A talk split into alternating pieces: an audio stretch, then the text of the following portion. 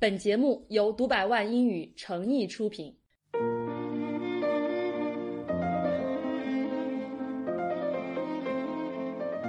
说到学习英文的各种方法，尤其是说到提升听力口语的方法，很多人会觉得看美剧不失为一个好的主意。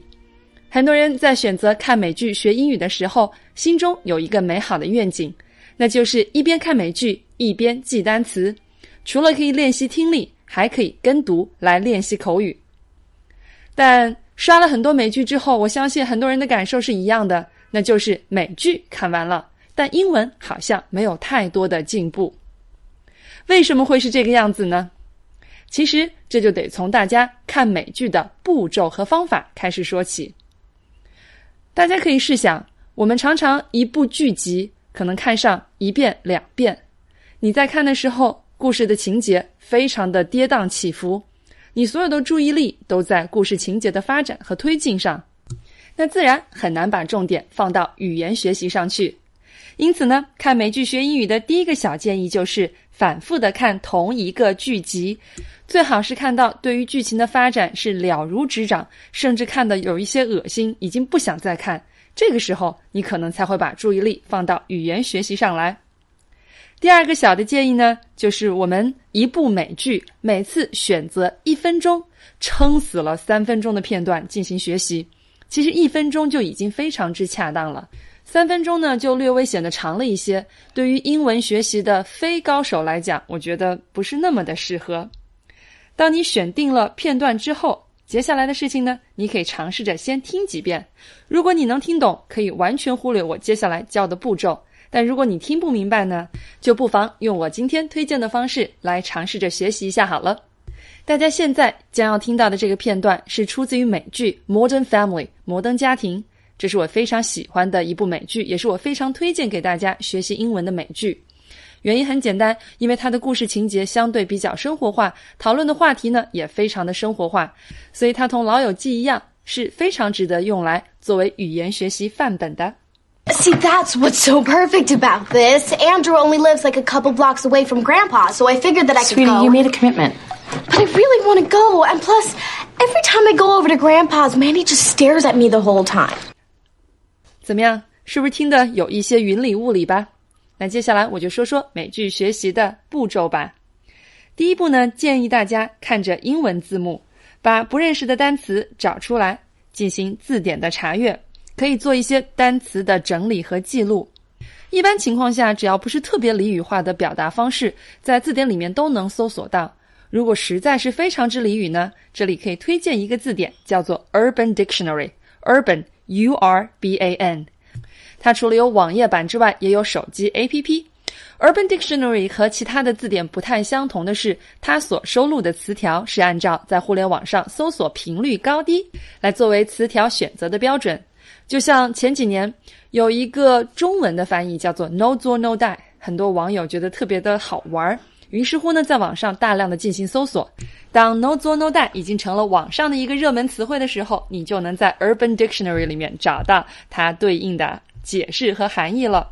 在扫清了词汇障碍之后，接下来的第二步呢，大家可以看着英文字幕来去听美剧，反复的听，反复的看，直到你看着英文字幕再去听他说美剧的时候，觉得诶好像没有什么难度了。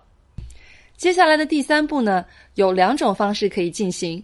如果你是一个技术达人，你可以关掉英文字幕，这个时候大家可以看着中文字幕来听美剧，因为有中文字幕的提醒，大家可能在理解美剧上会更加轻松和容易一些。之后再尝试着全部关掉字幕，光靠耳朵来去聆听。当然，如果你不是一个技术达人，你不知道怎么去关掉这些字幕呢？还有一个比较笨的方法，就是你可以把中文和英文的字幕摘抄下来。总之，我觉得想要解决问题，方法总归是有的。就算是笨方法，在这个抄写的过程当中，也是学习和记忆的过程嘛。那好了，有了这样的几步下来，先扫清词汇障碍，然后呢，再看着文字稿反复去练习听力。当重复了足够的遍数之后，可能是二十遍、三十遍，甚至是五十遍。这个时候，你就可以关掉字幕，靠耳朵来听了。当你发现你基本百分之八九十都能听懂的时候，接下来你就要进入到第二个环节。这个环节呢，就是我说要深入的来学习美剧。深入的学习美剧包括两个方面，一个是从口语的表达习惯进行学习，重点呢是在口语表达词汇的一个积累。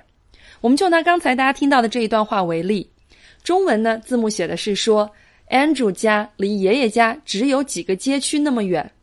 当我们看到几个街区，我们可能第一反应叫做 some、several。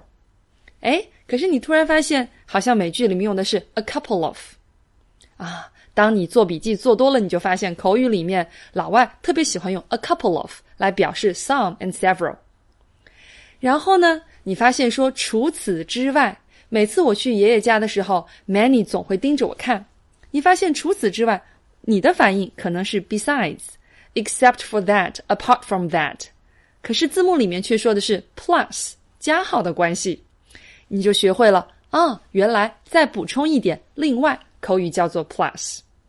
每次我去到爷爷家，你会讲 Every time I go to my grandfather's house。这个时候你发现口语里面没有人讲 grandfather 这么书面语的表达方式，大家都是 grandpa。就像在摩登家庭里面，爷爷提到我的孙子孙女，不会用上 my grandchildren，都用的是 my grandkids，比较的口语喽。然后呢，爷爷家 my grandpa's 后面那个是省略掉。而更有意思的一件事情是一个小小的副词，叫做 over。我们一般说去到哪里叫 go to somewhere，比如说去到爷爷家叫做 go to my grandfather's house。可是在这里你发现它讲的是 go over。Every time I go over to my grandfather's，那这里的 over 你就发现哎，好像去到哪里多了一个小小的副词。其实，在同一集。这个剧集当中，大家在前面也会看到说，啊，你所有的这些兄弟姐妹都会来，都会在我们家过夜。All the cousins are coming over tonight。你看，他们会来我们家。All the cousins are coming over tonight。其实后面是省略了 come over to our house。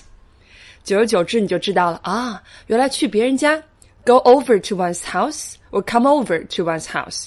或者呢，你可以把 to one's house 都省略掉，直接用上 come over。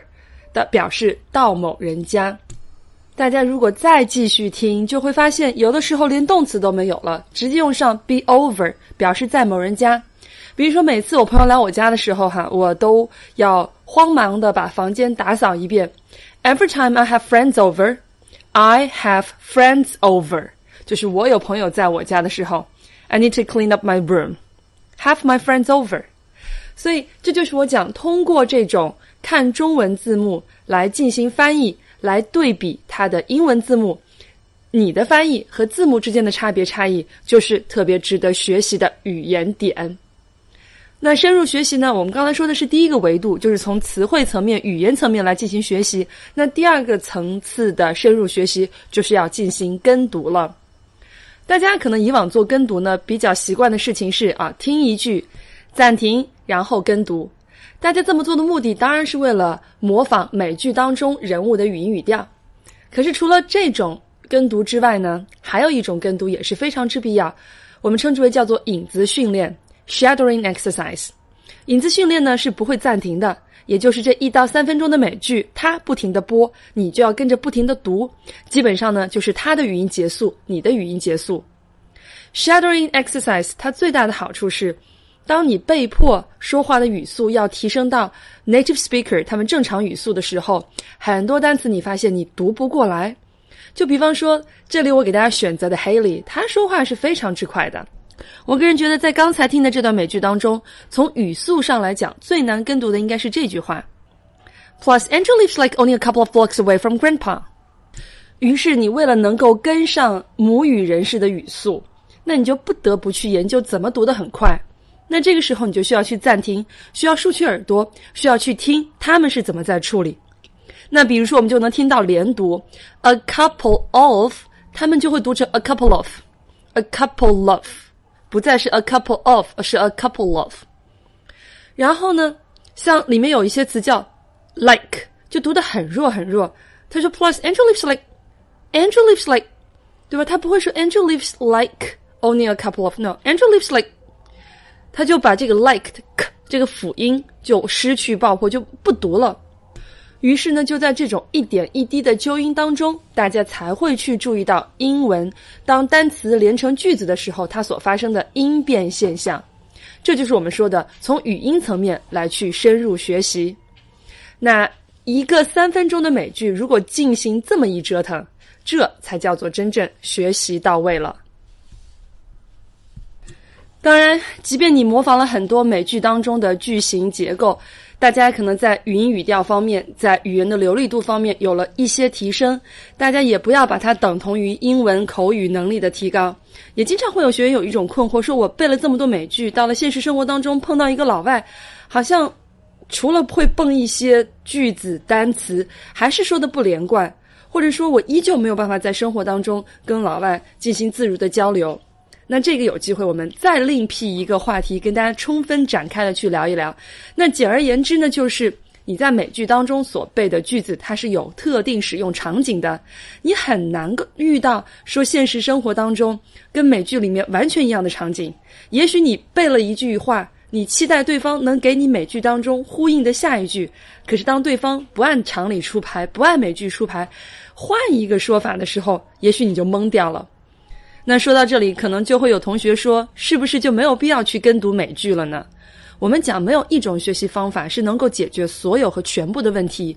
通过美剧，我个人觉得最能帮助的是我们积累口语的表达方式和口语的词汇。